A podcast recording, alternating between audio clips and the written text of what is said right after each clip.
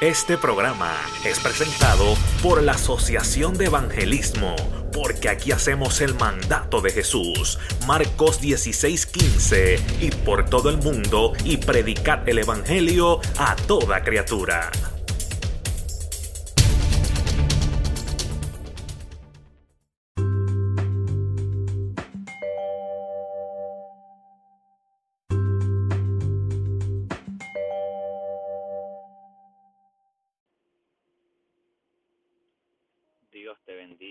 Dios te guarde.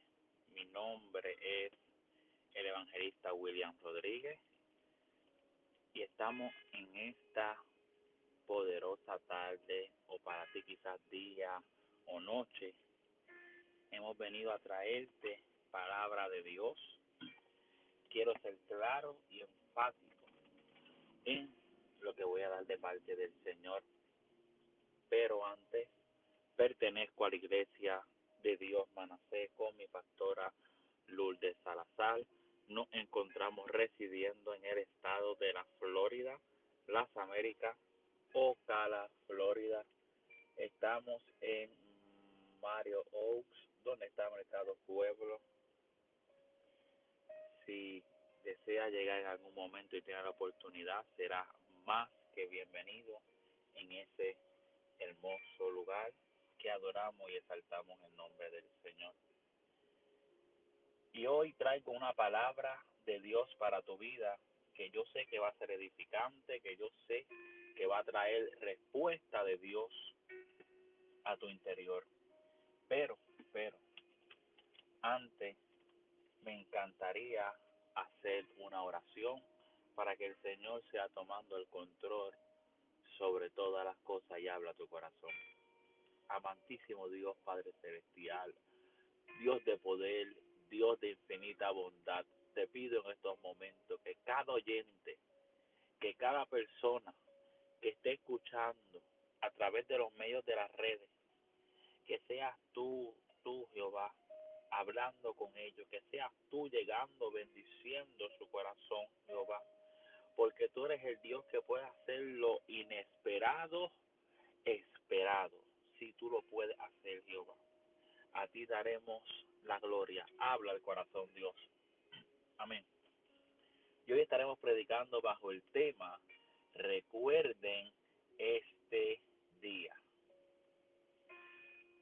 Recuerden este día.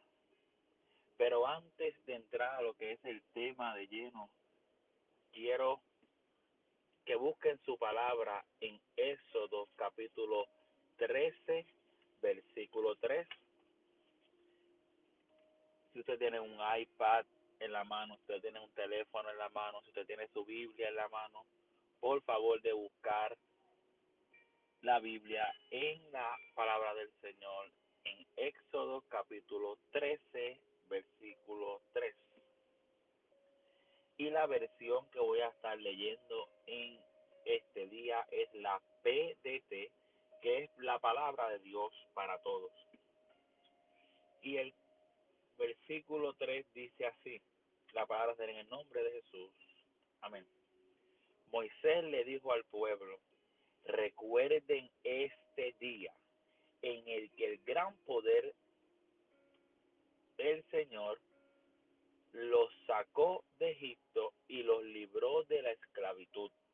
No comerán pan con levadura y Moisés le dijo al pueblo, recuerden este día en el que con gran poder el Señor los sacó de Egipto y los libró de la esclavitud, no comerán pan con levadura.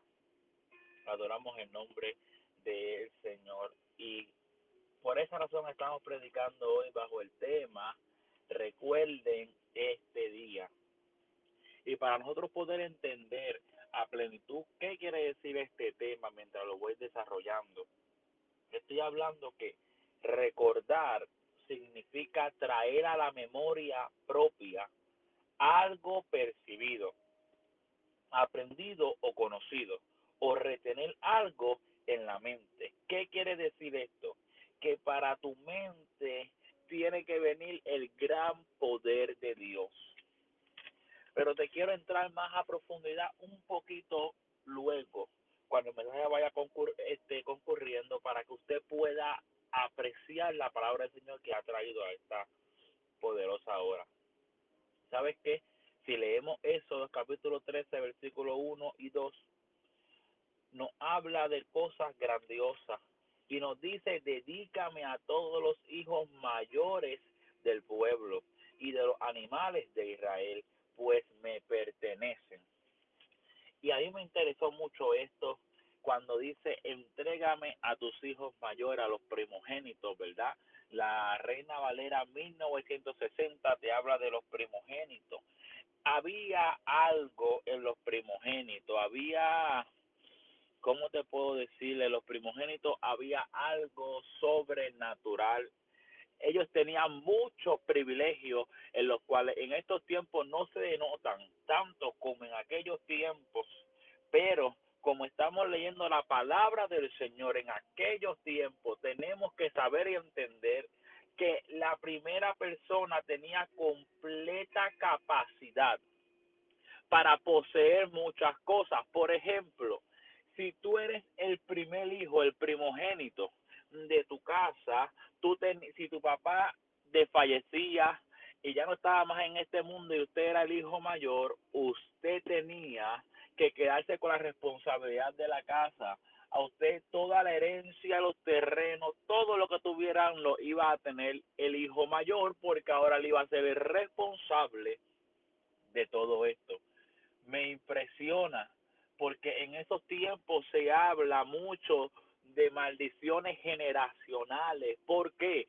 Porque todos los padres, todos los padres, los, los varones vivían en una sola casa con sus mujeres. Por ejemplo, mi tatarabuelo tuvo su esposa y después su esposa tuvo hijos. Esos hijos buscaban a unas damas y las traían a la casa a vivir con ellos, hacían un cuarto más. Que mientras ellos la escogían y le decían que sí, vamos a suponer que ellos iban caminando y se iban y decían, mira, me gusta esa muchacha. Pues qué bueno es Dios. Ellos hablaban con los padres y los padres decían que sí, él iba y le decía, bueno, vengo pronto ¿Por qué decía vengo pronto? Porque él tenía que ir a la casa a hacer un cuarto para entonces vivir con ella. En ese periodo se podía tardar de seis meses a un año prácticamente. Pero ¿qué pasaba aquí? Esto era llamado lo que es el desposatorio. Por eso que en Mateo capítulo 1 o capítulo 2, si no me infiel, es mito, no acuerdo, habla cuando José estaba desposado de María, él estaba haciendo un cuarto y ahí que María cae embarazada por el poder del Espíritu Santo de Dios. Y por eso pasó toda la trayectoria que pasó.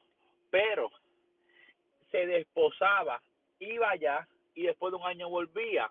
Entonces, estos demonios generacionales se encontraban, ¿por qué? Porque si el abuelo que estaba en la casa era un alcohólico, pues el abuelo era alcohólico, el, el, el, papá también este, tenía vicio con el alcohol y posiblemente el hijo y los hijos de sus hijos iban a tener ese tipo de conducta aprendida.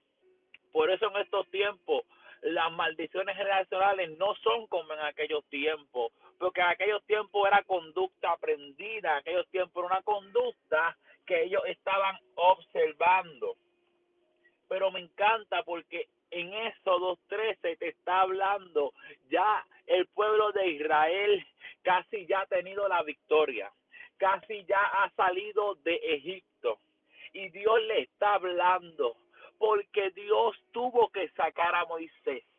Wow. Cuando hablamos de Moisés, que Moisés significa sacado de las aguas. Esto es impresionante porque cuando Moisés nace, había un decreto en la ciudad, en la nación, que todo niño, ay Dios mío, que todo niño que naciera en Egipto tenían que matarlo. Pero ¿qué pasa? Las parteras no los mataban. ¿Por qué no los mataban? Porque decían que antes de ellas llegar, las israelitas, las hebreas eran tan fuertes su compostura que ellas parían antes que las parteras llegaran.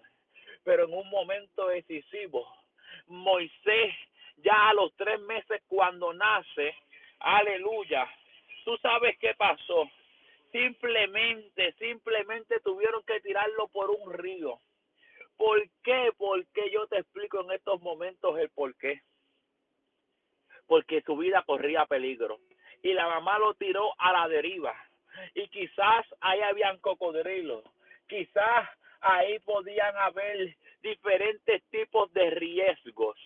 Pero a la madre no le importó porque había una promesa sobre ese niño. Cuando en ti hay una promesa, no importa lo que pase, tú sabes que es que el diablo y sus demonios ya perciben que viene una bendición, que viene un libertador y por eso va a querer matar, va a querer aniquilarte, va a querer sacarte del propósito, sacarte de esta tierra. Fue lo mismo que pasó con Jesucristo. Intentaron sacarlo, intentaron hacer diferentes cosas, pero ni la muerte ni la tumba pudieron detenerlo. Tú sabes por qué, porque el día de tu muerte, el día que ya tú no vayas a estar en este mundo, Dios lo tiene predestinado. Y antes de que eso pase es imposible, escúchalo bien, es imposible que tú mueras ni espiritualmente, ni carnalmente, porque la mano de Jehová estará contigo. Entonces la mamá de Moisés coge a Moisés en una canastita y yo me imagino a ella poniendo esa canasta que fue hecha de madera y lo pone en el río y ella mira cómo su hijo comienza a estar en ese mar. Usted imagínese, usted si es madre, viendo a su hijo en esa barquita que usted tuvo que ponerlo porque su vida corría riesgo. Wow, qué doloroso pudo ser para ella, pero todo estaba en el plan de Jehová de momento, porque Dios es el que conoce los tiempos, le dio a la hija del faraón irse al baño, al baño que ellos tenían en esos tiempos, que era el río. Hmm. Y casualmente, casualmente, yo no creo en la casualidad, creo en el propósito de Dios. Se encontró esta canasta y dice que vio un niño hermoso, que vio un niño bello, ese era Moisés. Y ella dijo, mira, búsqueme una de las hebreas para que me lo cuiden y qué propósito tan lindo que fue la misma madre de Moisés que tuvo que cuidarlo. Tranquilo que tu propósito no morirá. Recuerda que con poder Dios sacó a Moisés de las aguas y te sacará a ti. Pero ¿qué pasa en la trayectoria? Moisés fue aprendiendo diferentes cosas y diversas. Pero en una ocasión Moisés mata a un egipcio defendiendo a los hebreos porque se entiende que cuando la madre hebrea tuvo a Moisés, algo sucedió. Pregúnteme qué fue lo que sucedió. Yo te explico ahora. Fue que la madre tuvo que haberle enseñado las costumbres hebreas a este a este niño porque este niño era su hijo y yo me imagino que cuando eh, vio Moisés a este egipcio maltratando a un hebreo, tú sabes lo que hizo, mató al egipcio pero sabes que en una trifulca después cuando Moisés se encontraba por allí, le sacaron en cara, le dijeron, tú qué, me vas a matar a mí también como hiciste con, con el otro egipcio. Moisés sabía que estaba descubierto, Moisés sabía que lo habían visto y Moisés huye. No huyas, no huyas cuando el propósito es de Dios. Y sabes que Moisés intentó hacer su vida. Intentó esposa, comenzó a cuidar ovejas y él tenía una vida completamente tranquila después que salió de Egipto. Pero sabes qué pasó de momento mientras él estaba en esto, haciendo aquí, haciendo allá. Algo sucedió fuertemente y fue que él vio un arbusto que se estaba encendiendo, que él vio este arbusto que no se apagaba. Y muchas veces tú vas a ver la presencia de Dios de esta manera, tú vas a ver que no se apaga, tú vas a ver que, que hay algo tan fuerte y tan poderoso que no quiere parar el poder de Dios. Yo no sé si tú has sentido el poder de Dios, pero yo he sentido el poder de Dios. Y hay veces que le tengo que decir a Dios, wow, ya Jehová, porque siento que me quedo sin aire, wow Dios, ya siento que me quedo sin fuerza. Por eso hoy vengo a decirte, si la presencia anda contigo, si estás viendo la manifestación de Dios, corre a su presencia. Recuerda que Él es poderoso, recuerda que Él es omnipotente. Dios comienza teniendo una plática con Moisés después diciendo que le dedicara todo primogénito porque le pertenece a él. Dios le estaba diciendo porque la muerte seguía. Wow. ¿Tú sabes qué es lo que pasó? Después Moisés tuvo que sacar, Dios manda a Moisés a que con poder y gloria saque a su pueblo, los hebreos, wow, que se encontraban allí en Egipto para que adoraran a Dios en el desierto y algo sucedió. Este faraón Dios le endureció el corazón para que pudieran ver que el Dios grande, que el Dios fuerte, que el Dios omnipotente había sacado a los israelitas de ese lugar. Entonces, comenzando, comenzando, comenzando, ya conmigo, comenzando, sí, porque hay un comienzo para ti hay un comienzo que Dios ha diseñado, hay una nueva etapa que Dios ha tenido para tu vida, que quizás ha estado muy comfortable, que quizás tú has estado muy este, confortable, quizás ha estado muy cómodo en tu situación y es momento que Dios te saque, que Dios te desligue, que Dios haga contigo como Él quiera. ¿Tú sabes por qué? Porque es momento que tú recuerdes su poder de ese día. ¿Y cómo tú vas a recordar el poder en el momento adverso más fuerte de tu vida? Tú verás cómo Dios va a accionar a tu favor. Tú verás cómo Dios va a accionar a tu favor.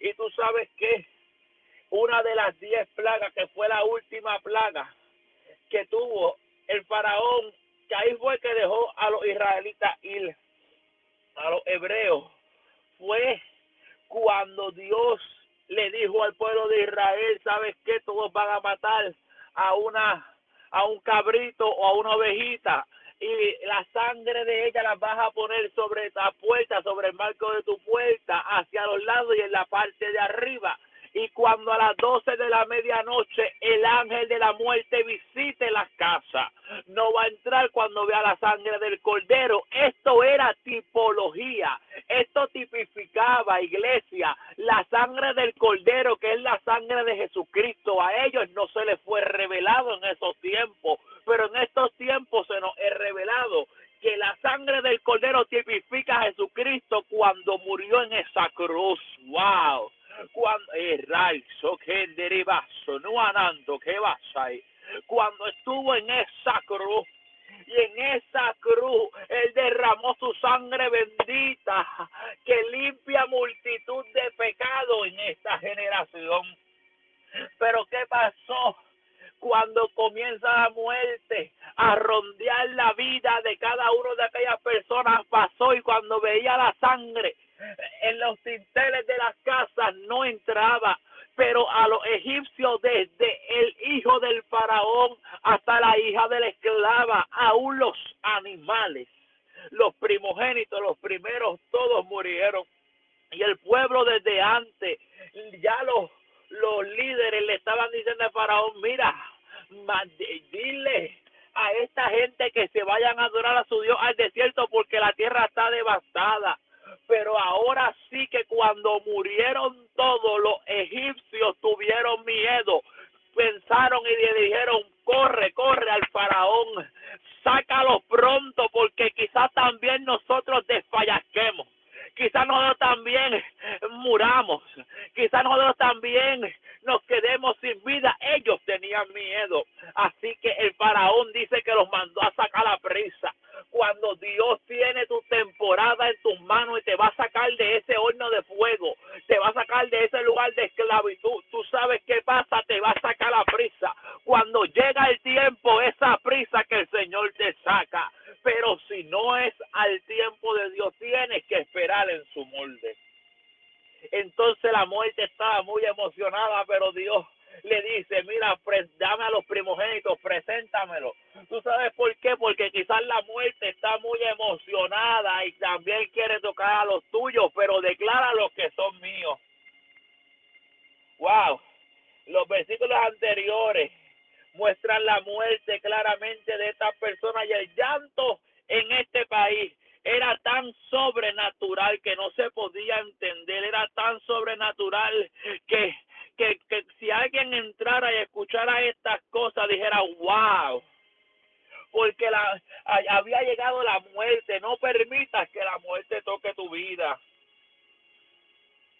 El primogénito tenía mucho peso, primeramente que era el hijo primero se presentaba a Dios en los primeros ocho días. Si nacía una mujer, lamentablemente para esos tiempos, no contaba como primogénita, porque en esos momentos, ¿verdad? Lo que era la cultura estaba bien raigada a lo que era el machismo. Así que simplemente el hombre, el primogénito, a los ocho días se presentaba a Dios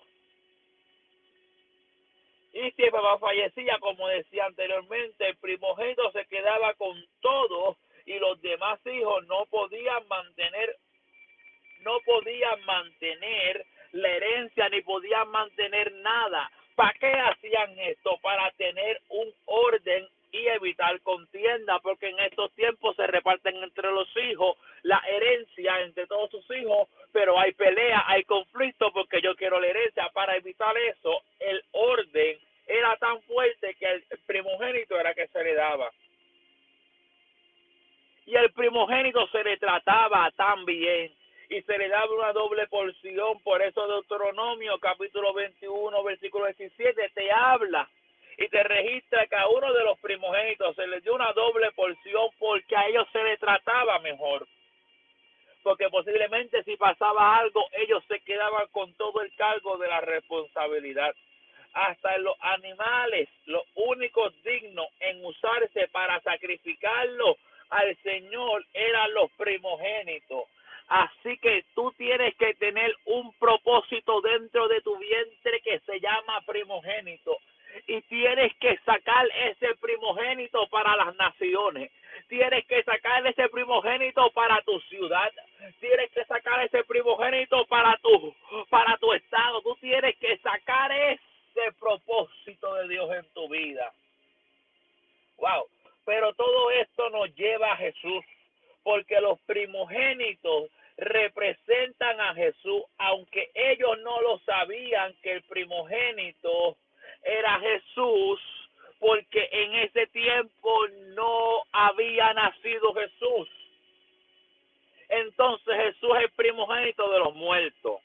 Wow, evangelista William, ¿cómo que ¿Cómo que el primogénito de los muertos será el de los vivos? No, porque Dios no puede alterar el orden. El primogénito de los vivos fue Adán, fue el primer viviente, pero el primogénito de los muertos que murió y resucitó y nunca más volvió a morir.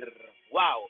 Y fue llevado al cielo vivo fue Jesucristo y, y pero tú dices, pero ¿por qué? ¿Quiénes serán los otros? Pues seremos tú y yo cuando seremos arrebatados hacia los cielos, cuando Jesucristo, cuando Dios diga con voz de con voz de mando, con voz de arcángel, con voz de trompeta.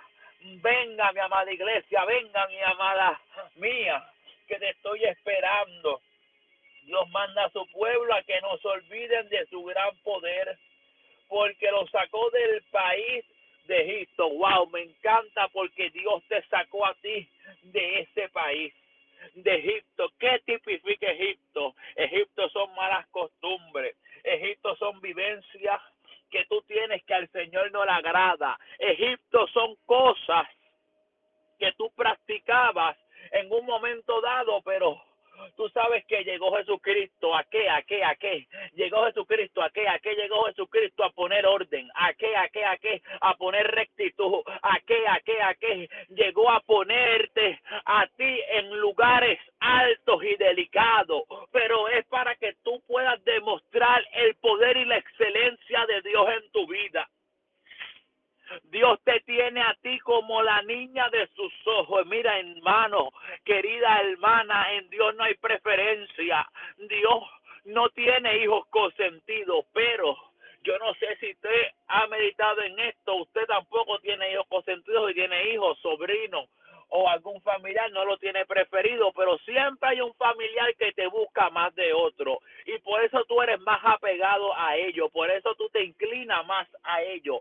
Esto es lo que pasa con Jesucristo, no tiene personas en este mundo preferidas, tiene personas que se comunican frecuentemente con él. Ahora mi pregunta es, ¿con cuánta frecuencia tú vas a la presencia de Dios.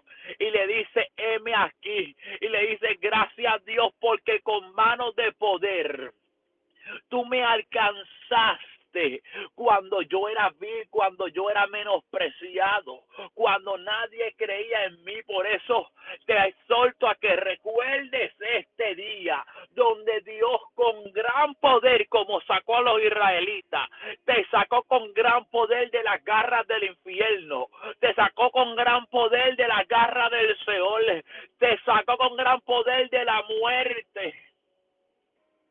¿Y qué estamos esperando en estos tiempos? Que simplemente Dios nos hable, no.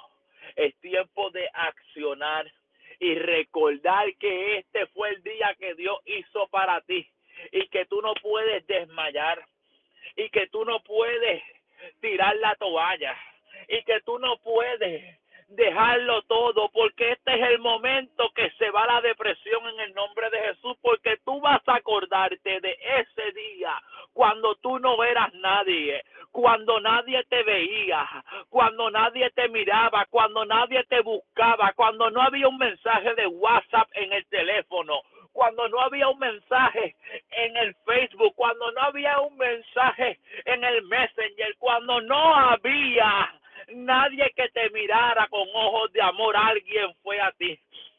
Y esa persona se llama Dios. Fue con gran amor a visitarte, fue con gran amor a verte. Y ahora que tú estás lleno de, de Dios, ¿por qué tú quieres soltarlo todo? ¿Por qué tú quieres negarlo todo? Tienes que recordar ese día. ¿Te acuerdas cuando llorabas en su presencia. Tú te acuerdas cuando tú le decías, Señor, ya no puedo más. Una de las oraciones mientras yo oraba y yo clamaba, yo escuché una oración. Fue una oración sencilla, fue una oración muy humilde y era una, una oración que no era para ser reconocido, pero fue una oración que impactó mi corazón. Y mientras yo me encontraba en un campamento, yo escuché una joven que decía, Jesús, te necesito. Dios, te necesito. Espíritu Santo de Dios, te necesito. Es tiempo que le diga, yo me acuerdo de ese día que me sacaste con poder. Por eso hoy mis fuerzas se han ido y te necesito.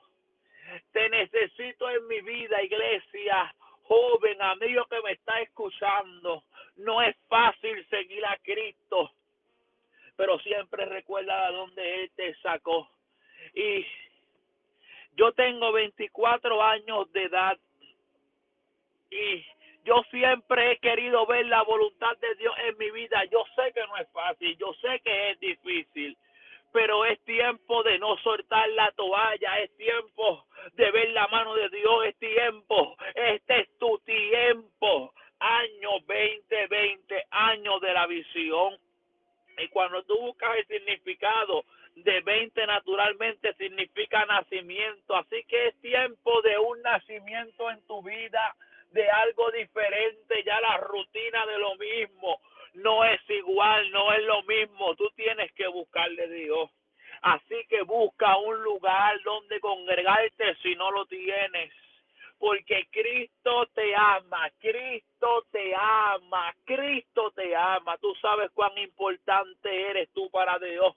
La gente muchas veces te dicen, sin Dios tú no eres nadie. Sí, es verdad, pero, pero Dios te ama tanto que tú eres importantísimo en las manos del Señor. Tú eres importantísimo en las manos del Señor, así que nunca mires atrás. Recuerda que con poder, con mano de fuerza, Dios te sacó de la esclavitud del pecado que tú estabas quizás tú eras un fornicario, quizás eras un adúltero, un alcohólico, o hacías cosas que al Señor no le agradaba, pero el Señor se metió ahí y tú estabas y tú estabas apestoso, y tú estabas sin vestirte,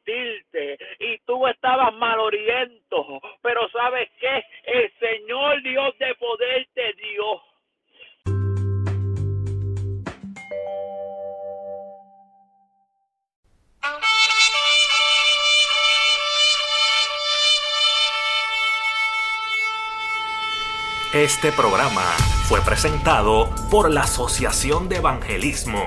Hebreos 4:12. Ciertamente, la palabra de Dios es viva y poderosa, y más cortante que cualquier espada de dos filos. Penetra hasta lo más profundo del alma y del espíritu, hasta la médula de los huesos, y juzga los pensamientos y las intenciones del corazón.